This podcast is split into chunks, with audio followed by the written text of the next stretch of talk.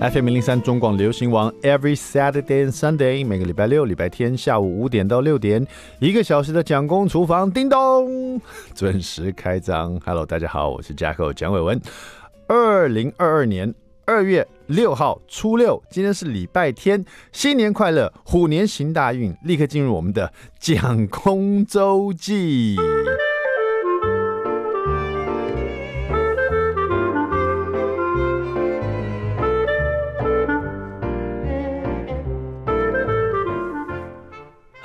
过了一个这个年呐、啊，头都变了，不不，年头都变了哈。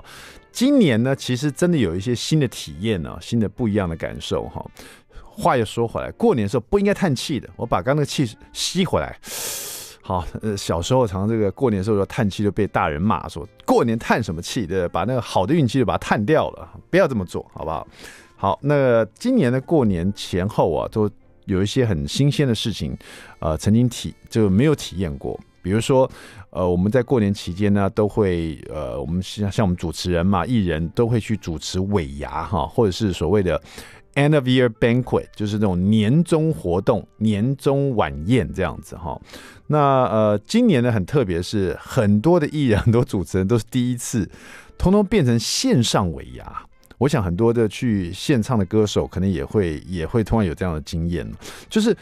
尾牙或年终活动突然变成线上活动啊！不要讲别的公司了，就我们自己中广呢，也是因为疫情的关系，所以我们也变成线上的一个这个呃线上尾牙，等于在线上抽奖了。这样，我们就是大家不聚餐、不群聚这样子，但是公司还是呃让大家有这种同乐的感觉，所以我们在线上抽奖，然后呢公布名单，然后同仁们还是可以拿到奖品，只不过就是可惜大家没有一起共聚，一起吃个餐。那大家会觉得说这种尾牙。其实是蛮有意义的，因为，呃，每个公司部门不同嘛，甚至有的公司很大。好好几千人，好几百人，那那群聚起来那是很可怕。但有的公司它可能呃几百人，或者五十几个人、六十几个人，它每个部门呢，不见得每个部门都要合作到。所以说，在这个尾牙时候，在宴会的时候，大家各个部门呢就可以趁这个机会热络一下哈。有时候你可能只是用电话跟这个部门联络，或是用电呃邮件啊、email 给这个这个部门呢，互相的合作仅止于是在线上的，就突然之间在这个尾牙的时候碰到对方。就有一种亲切感，原来这个人长这个样子，然后突然间就会热络起来啊！这也是同事之间这种联络感情一个蛮令人期待的，每年一次的哈。那突然变成线上，当然有点可惜啊。那对我。第一个体验就是我第一次去主持线上的尾牙，也是很特别。那这个公司就是我说的，它是那种大型的科技公司哈，甚至于它有好多不同的厂，有的厂可能在呃这个南部，有的厂在中部，有的厂在北部。那本来是要连办两三场这样子哦，可是因为呃疫情的关系啊，这个科技大厂就决定。我们就变成线上尾牙，主持人不变啊，还是我跟吴一佩啊，但是呢，本来可能两三场就变成一场，而且是连线的方式，因为本来比如说我们可能要到南部去主持他们南部场的尾牙，然后北部呢也有北部场的尾牙，我帮他主持。那这家公司大到他甚至在越南呢，在其他国家他们会一起在线上收看，他们在别的国家也有自己的这个场设场在里面，也有同仁们要一起同欢同乐。那变成线上尾牙，就干脆全部用连线的方式。比如说，本来要到南部去，现在就直接在请南部的主管呢连线上来我们的线上尾牙，直接呢我们用连线方式请长官们抽奖，请长官们拜年啊，这样子也是一种方式。可是我们就少赚了一场的钱，这样子哦。不过对我来说都是一个很特殊的经验，因为。以往呢，就是要到一个很大的这种厂区，然后他们有好几桌，这几百桌，然后大家一起，同仁们要来表演呐、然后老板要现场跟大家喊话啦，然后啊，大同事们的这个是鼓噪需要加码啊，奖金怎么样啊，老板帅不帅啊，老板娘这个美不美啊，就很多这种很热闹场面呢、啊，然后逐桌的敬酒啊什么的，啊，当然对主持人来讲是热闹归热闹，可是也很累嘛。因为整场下来可能四五个小时哦，加上去现场要彩排的时间也是蛮长的。那变成线上的这个尾牙，还是我第一次到了现场以后，也是到他们科技厂去，但是到一个很大的这种会议厅，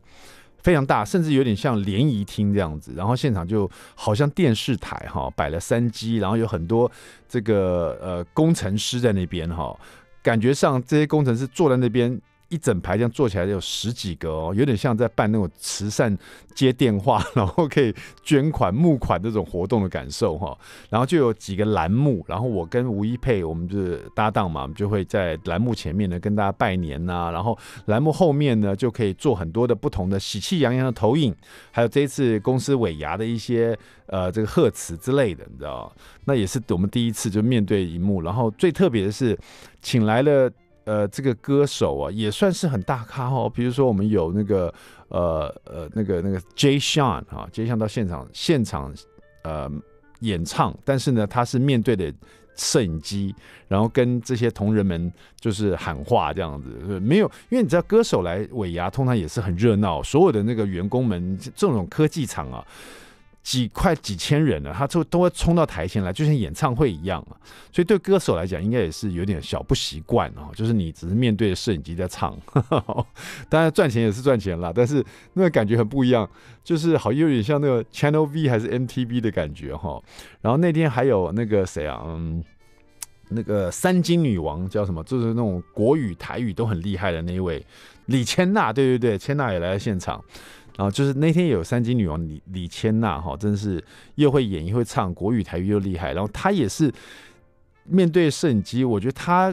让我感觉真的很会演呢。她就是说对这种线上的尾牙，她还透过了镜头请同仁们一起挥手，然后她还这个假装要丢海报那种感觉，真的很有趣哈。啊，当然我们也是因为是线上的，我们也会在现场做一些访问啊。然后最有趣的是。不管我们在线上的这种尾牙，我们玩了什么小游戏啦，要抽什么小奖啦，或者问什么问题啊，最有趣的是，我们都知道它是一个线上的活动，所以同仁们不可能是在同在当时在收看，他可能回家有空的时候再收看，甚至于我讲好笑一点，他可能。第一次可以 skip 掉，不用听老板的意，老板的话，只要看后面谁抽奖中中了就好了，你知道吗？有时候我们去这种尾牙，是不是前面有很多长官说话，一个接一个，你是觉得很累？那线上尾牙，你就可以 skip 掉，你直接跳到后面那一段就好了，直接看演唱会，或者直接看谁的呃抽奖成功了，甚至于在这种小游戏里面。你直接往后看看答案是什么，然后直接输入答案，你一样可以拿到小奖品呢。所以对我来说都是一个很新的一个尝试啊。不管如何，我觉得那天的感受就是像我跟吴一佩主持的最后一段的说的话，就期待。明年呢，我们可以真真实实进入这个会场，跟大家面对面的来举办的尾牙。我想很多人都是这样期望，说疫情赶快过去哈。好了，在这个新年的期间呢，祝大家可以健健康康、平平安安，然后虎年赚大钱，好不好？好，待会休息一下，马上回来我们讲公厨房。I like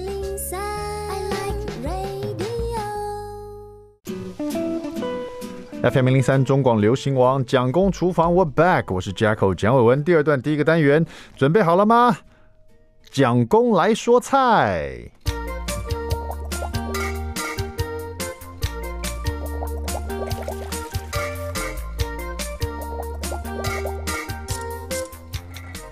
好的，今天蒋公来说菜呢，来说一道我呃，这个你可能没有做过的一道菜，叫茄子香肉哈。那这道菜其实我觉得在这个年年这个这个期间呢，也蛮适合的，因为茄子切成一段一段，你看其实蛮像泡竹的，然后就有一种那个很有趣的感觉，因为它呃有的茄子，比如说我们吃这种鱼香茄子哈，都把茄子剖成四瓣，然后呢再去油锅里面甚至过油啦，或者是把它煎到软掉以后，然后在这个呃。砂锅里面把它炖到软烂，这样去吸很多鱼香肉丝的这种汤汁哦哈，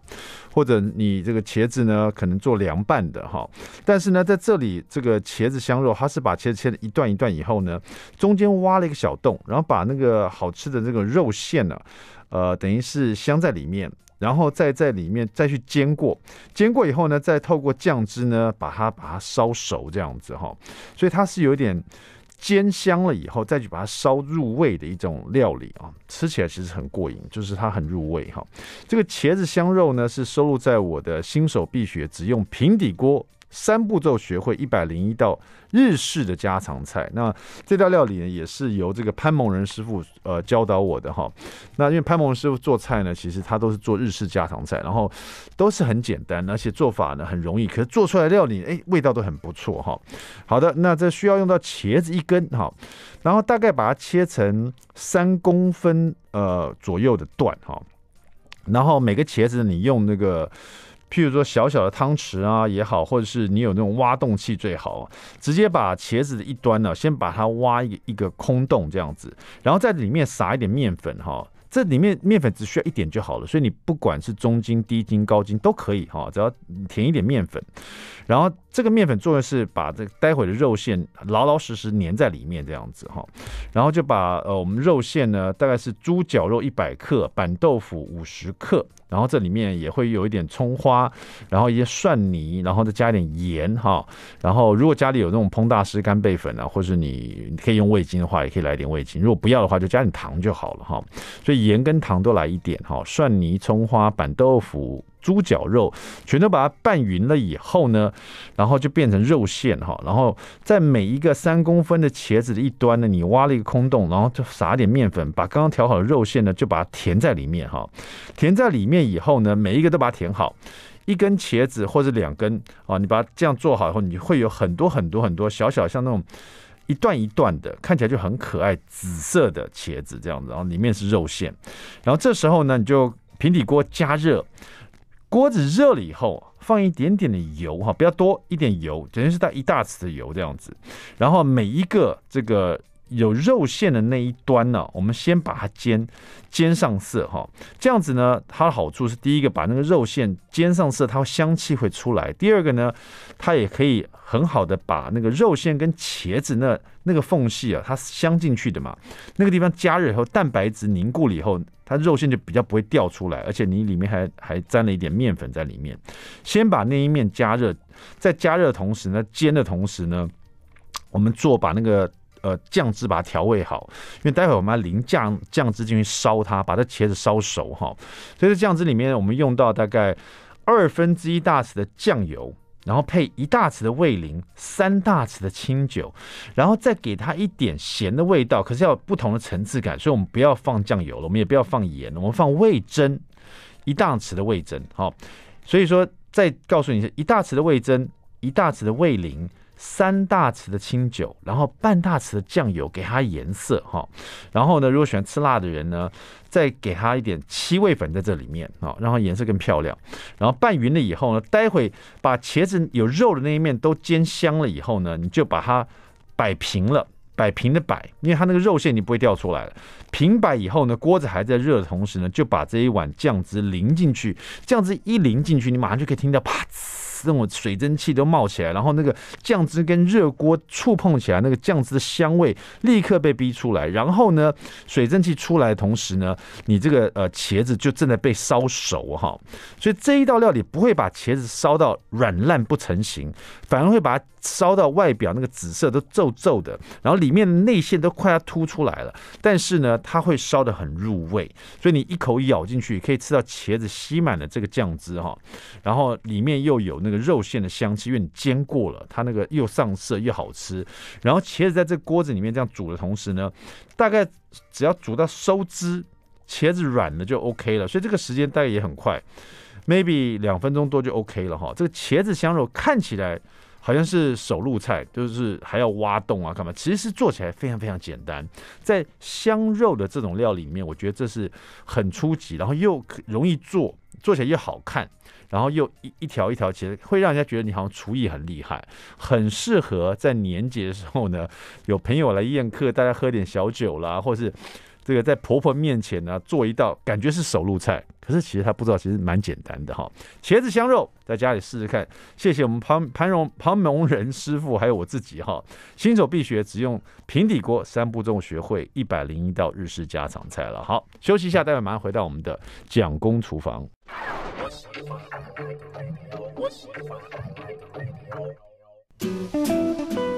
FM 零三中广流行王蒋公厨房，我们回来了。今天我们厨房里听到一位算是老朋友、熟朋友哈哈。她一开始呢，跟这个老公到日本东京去了，因为老公的工作的关系，从一个应该是不太会煮料理、不太会煮菜的人妻哦，呃，变成在东京那个地方呢，小小厨房里面，呃，逼出自己的潜能啊，变成东京鸟窝。厨房的这个主办人 现在也是哦，然后呢，后来我们就在蒋公厨房上访问后，他曾经有三本这个作品哈。那第一本我觉得大家印象最深刻就是《东京鸟窝厨房的家常时光》哈。从那一本开始，我们认识了杨晴。今天呢，他带来他最新的作品叫做《餐桌上的魔豆》，让我们欢迎东京鸟窝厨房的杨晴。Hello，你好。嘿，hey, 主持人好，听众朋友好。是的，杨晴现在呃女儿是小学一年级嘛，六岁。嗯，对。对，你第一本书的时候，她那时候才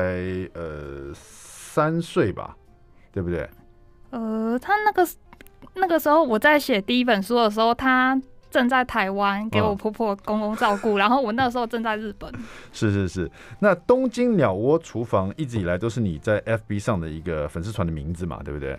对，那那这个其实这也呃可以让大家想象说，当时你在什么样的环境之下逼出自己的潜能哈？我觉得“鸟窝厨房”这个字一直让我觉得很有趣，而且印象很深刻，就是听了就不会忘记。你可以再形容是所谓的“鸟窝厨房”大概什么样的环境吗？哦，因为那个时候我跟我先生就是住在东京，然后因为我会去，是因为他是去念博士班，嗯，然后。他是拿奖学金去的，但是奖学金是一人份的，所以我们就是一人份的奖学金要给两个人省，省吃俭用才行，对不对？就是、不不像大家想象的这样子哇，但大吃大喝或是度假风的感觉。所以我们就是住的房子，就是也是就是其实算是一人住的，嗯、对，一人住的一个套房。然后所以说，就是他那个套房给的那个厨具，就是设备也非常的。简陋，对，嗯、简单，对，然后就是它其实就是说是说是就是一字型的都太夸张了，它只有半个一字型吧，就是它就是连那个可以切菜的位置都没有，所以我是在我们的小冰箱的头顶上切菜。哇，所以你还是用小冰箱哦，这样第一个食材能摆放的就不多了哈，而且你在小冰箱的上面切菜的。对啊，然后就是也只有一个那个 IH 炉，是，对啊，所以就是那个整个空间是非常狭小的，所以而我我自己又很喜欢鸟，嗯、我现在家里也养了三只鸟，所以我就是很喜欢鸟。嗯、然后因为空间又很小，所以我就跟我先生说，这就像鸟窝一样，所以我们取名叫鸟窝厨房。这个这太有趣了，这鸟窝厨房，大家一一听啊，或者看这个字眼，就会有这种画面产生的。但是听你在叙述，会觉得。我真的是一个非常非常小的一个厨房，甚至于连切菜都要在那个小冰箱上面切哈。没想到在这样的环境之下，有时候人就是这样子，在某种压力、在某种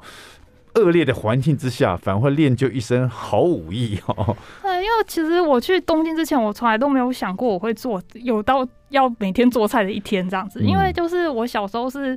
就是我是单亲家庭长大，然后我是爸爸带大，然后。呃，所以我就是从来没有进过厨房做过菜，然后后来我们就是搬，我爸买房子，我们搬家之后，甚至装潢就是。都还没有装潢过厨房，所以我们家根本就没有厨房，嗯、也没有走进厨房的问题。嗯、对啊，所以我去东京的第一天晚上做了第一次菜，然后算是成功，然后所以就是给我自己很大的信心。对，我听说，因为你那时候我访问你的时候，你说你第一次做菜的时候，你那个心里其实蛮忐忑不安的，结果老公竟然吃了觉得很好吃，这样子就给你很大的信心，是不是？你就开始继续做下去。对对对，我觉得这样很感谢我老公，因为就是他。都就是回馈都很接受，没有，他回馈都蛮正面的，但有的时候他会就是提供一些意见，就是觉得哪里好像不太好。譬如说，嗯、呃，我刚去日本的时候，就是我看的食谱也都是日本人的食谱，因为就是因为材食材跟调味料都是对，都是日本的嘛，对。然后因为日本人，你知道他们的调味。其实跟中华料理比，就是非常的单纯。他们其实最喜欢用的就是酱油，然后味淋跟清酒。嗯啊，所以就是他们就是卤啊、炖啊、什么煮啊、什么，这几乎都是以这三个为主主角，然后去料理。然后我那个时候就是像我煮鸡汤什么，就是各种汤，我都会就是看着日本的师傅，然后就是加这三种东西。嗯哼。然后有一天，我先生就默默放下汤匙跟我说。老婆，我觉得就是你就是每个每种汤的味道喝起来都差不多。然后我就说，我说真的吗？为什真的吗？为什么？他就说真的都差不多，喝起来就是都是就是咸咸甜甜的这样。呃、然后我那天其实有一点生气，因为就是说就是我很努，就是很累，然后很努力煮了这些，然后就是你跟我说就是。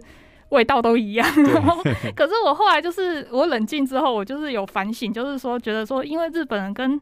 中华料理的调味实在是差太多，他们都是用那种三种去调味，那当然喝起来味道都差不多啊，所以我之后煮汤就是像中华料理的汤，我就。除了盐之外，就不会再放什么其他调味料。那我先生就会觉得说，嗯，每一道汤味道都不一样。嗯，哎、欸，就是要做一些分别嘛，做一些区分。这是为什么中华料理在那个日本也这么受欢迎呢？而且可以占有一席之地哦。所以说，我们我们台湾人也很喜欢吃日本料理。可是中华料理在这个日本来讲，算是一个很棒的一个美食哦。就像你说的，因为我们调味料在在上面上变化很大，但是日本人他们真的是酱油、味淋、清酒，但是他们的那个。呃，就是说分量都不太一样，啊，有这这可能可能这个呃，譬如说他们这个酱汁可能就是酱油多一点啊，另外一个呢可能就是清酒多一点，再来呢可能就味淋再多一点，糖再放多一点。可是你讲的没错，很多时候就是甜甜咸咸，甜甜咸咸，在这边在那边走来走去的，对不对？对啊，对，所以但是知道呃怎么料理以后呢，就会发现其实日本人料理除了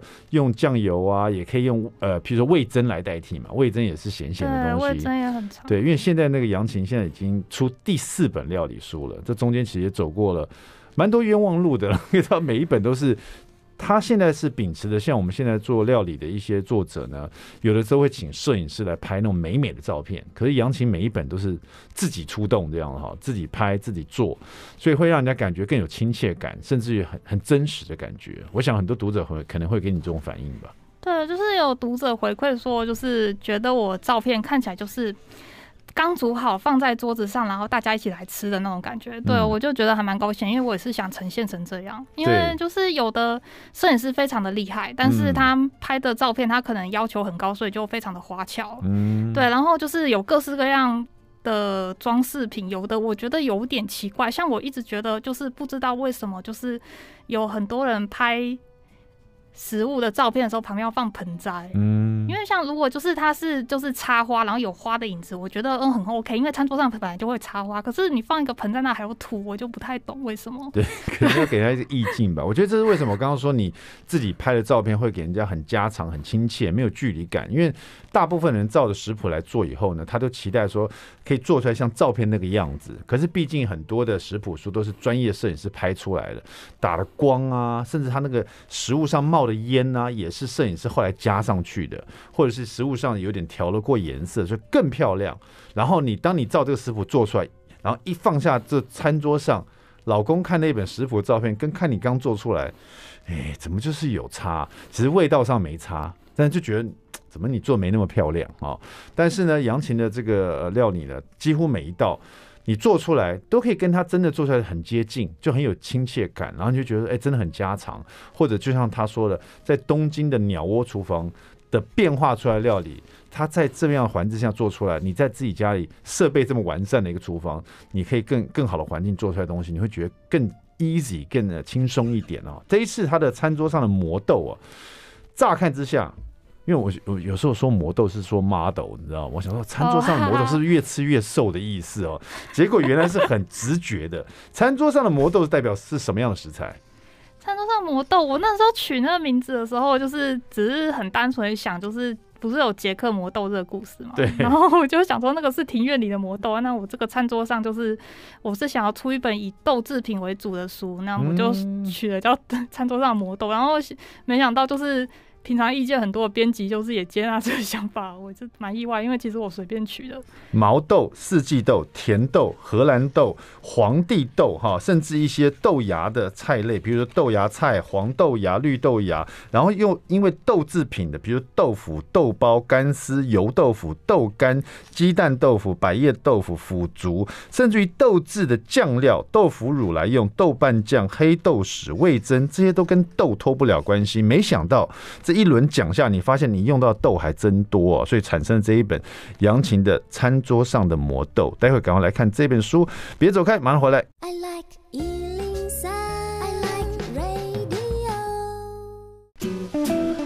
FM 零三中广流行网蒋公厨房，我们回来了。今天我们厨房里的特别来宾是东京鸟窝厨房的杨琴，她带来她最新的作品第四本料理书《餐桌上的魔豆》哈，豆类、豆芽菜、豆制品的料理魔法，一百道不败经典跟创意家常菜哈。那杨琴呃，在这么多道那个豆制品或是豆类的那个料理里面，你所谓的魔豆哈，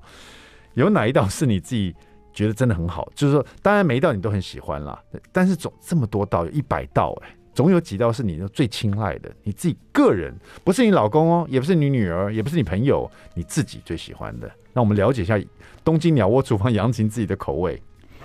诶，就是我特别喜欢的料理种类是那种就是层次很多的，嗯、就像香水一样，你知道我意思吗？哦、就是有前味、中间还有。后韵这样子的，我最喜欢那样子层次很多的味道。嗯、那我在日本待了那么久之后，我就觉得我真的比较喜欢中华料理胜过日本料理，因为日本料理的调味料其实真的跟中华料理比起来真的单纯非常的多。然后就是中华料理就是做起来就是层次通常会比较多。然后嗯、呃，那我为了这本书呢，就是我查了很多就是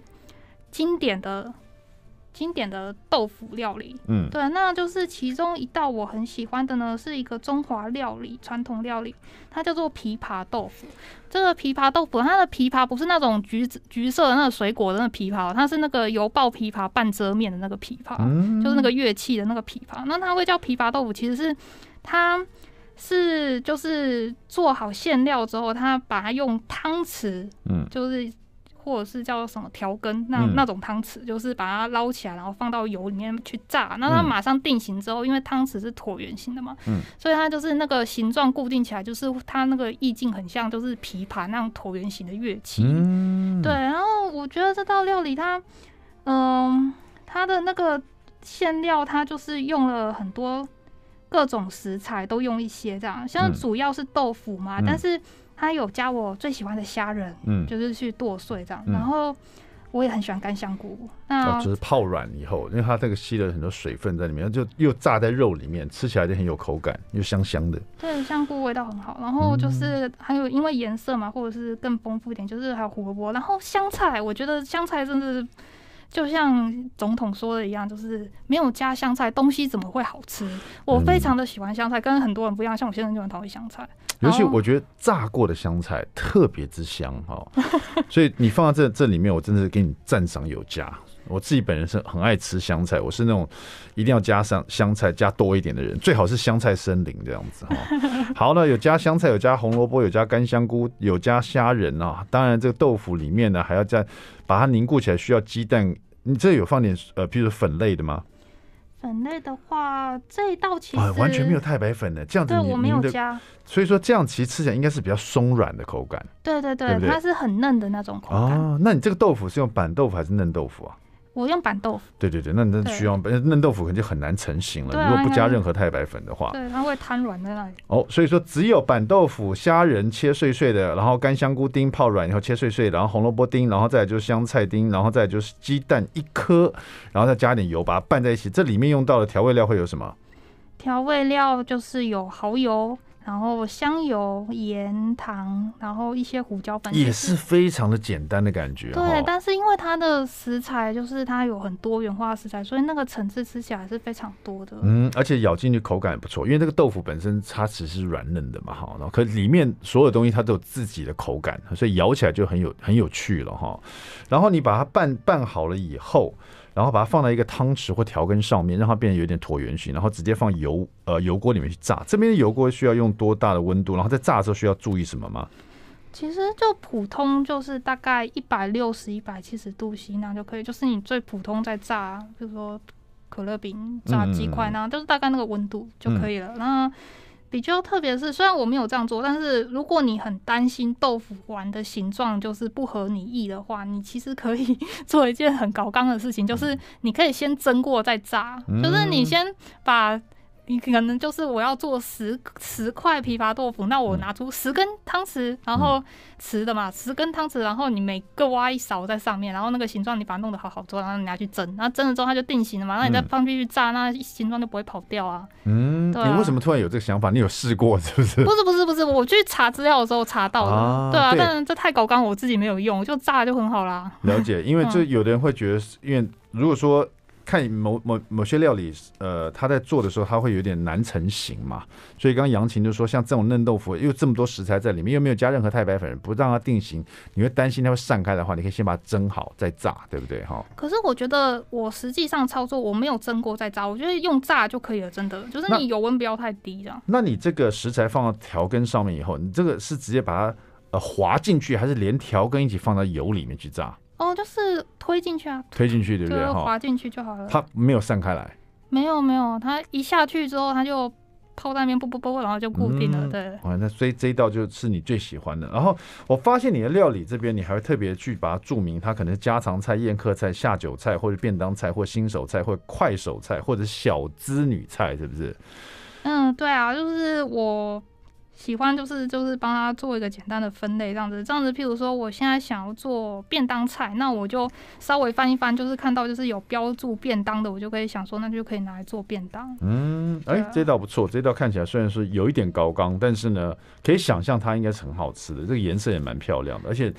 这张我必须赞赏一下，你拍的还蛮不错，这个成品照哦，好，谢谢，拍的很不错哈，谢谢。然后接下来我要跟杨琴讨论是这一道另外一道菜，呃，叫做腐乳猪五花哈，因为大家普遍来说就是腐乳，大家可能就来配稀饭呐，很比较少拿来做这种快炒类的东西。然后呃，这里腐乳猪五花看起来其实蛮日式的，蛮像下酒菜，可它因为可能呃日本人会做的是味噌的。可是这边用腐乳这样做起来蛮好吃的，而且也蛮简，因为腐乳它本身是豆制品，也是发酵的，所以也会收录在这里面。这一道菜是呃，感觉怎么样？你给自这个这道几份？你自己常做吗？还是你老公跟你最喜欢吃吗？还是怎么做呢？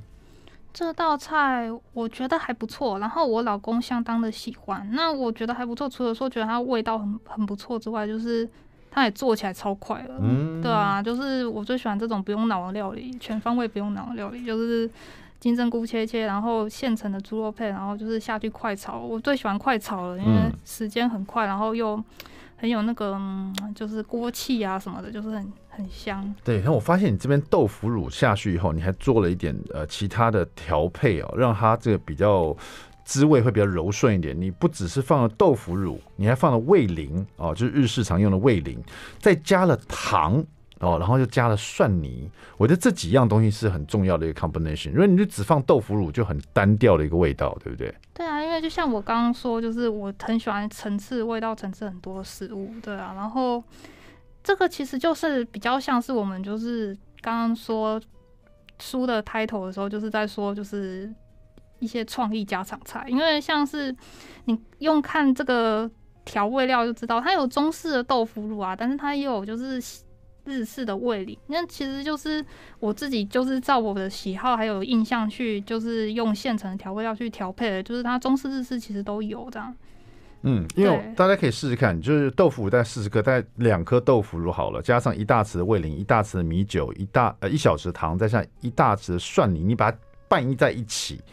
这样子的这个腐乳汁哦，你不只来炒今天杨琴教大家的是猪五花跟这个金针菇，你可以拿来炒任何的东西，快炒试试看。用这个腐乳汁，其实味道可能都不错哦。比如说高丽菜啊，用回锅肉啊，变成腐乳回锅肉也很棒嘛，对不对？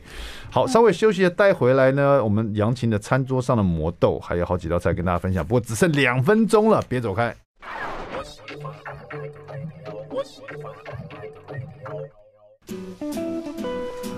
FM 零零三中广流行网蒋公厨房，我们回来了。今天我们厨房聊的是魔豆啊，不是 model 啊，是你常吃的豆类的哈，比如说皇帝豆啊、四季豆啊，还有很多很多豆类，荷兰豆啊，可能大家很想象，你自己去想一想，其实你常吃的豆类真的蛮多的。餐桌上的魔豆哈，杨琴除了是这种豆的食材以外呢，豆制的呃品啊，或者是豆腐的皮啦，或者是这种豆制的呃这个调味料呢，他都会一一为各位介绍哈。那因为杨琴是东京鸟窝厨房的这个主办人嘛，然后又在东京住那么一阵子，他的这个厨艺也是在那边累积出来的哈。那所以说，这个日本的一些调味料，比如说味噌哦，我发现在这本书里面，你也拿味噌来做了一些，除了煮汤以外，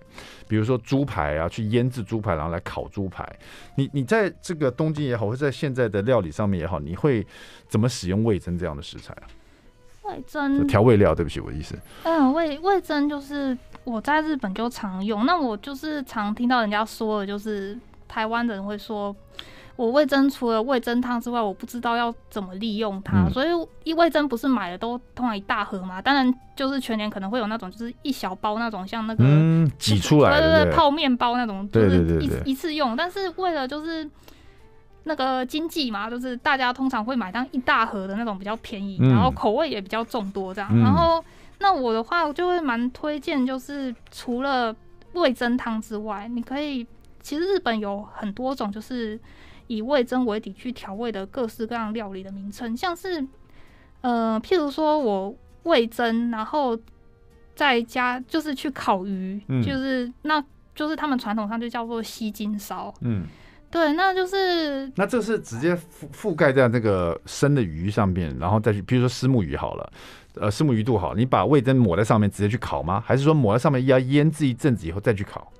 我这个吸金烧的话，我会腌一到两天。OK，是要让它把那个味噌的味道整个吸进去，是不是？那假如说我在书上看到，比如说猪排类的东西，也是直接要腌制一阵子再去烤，对不对？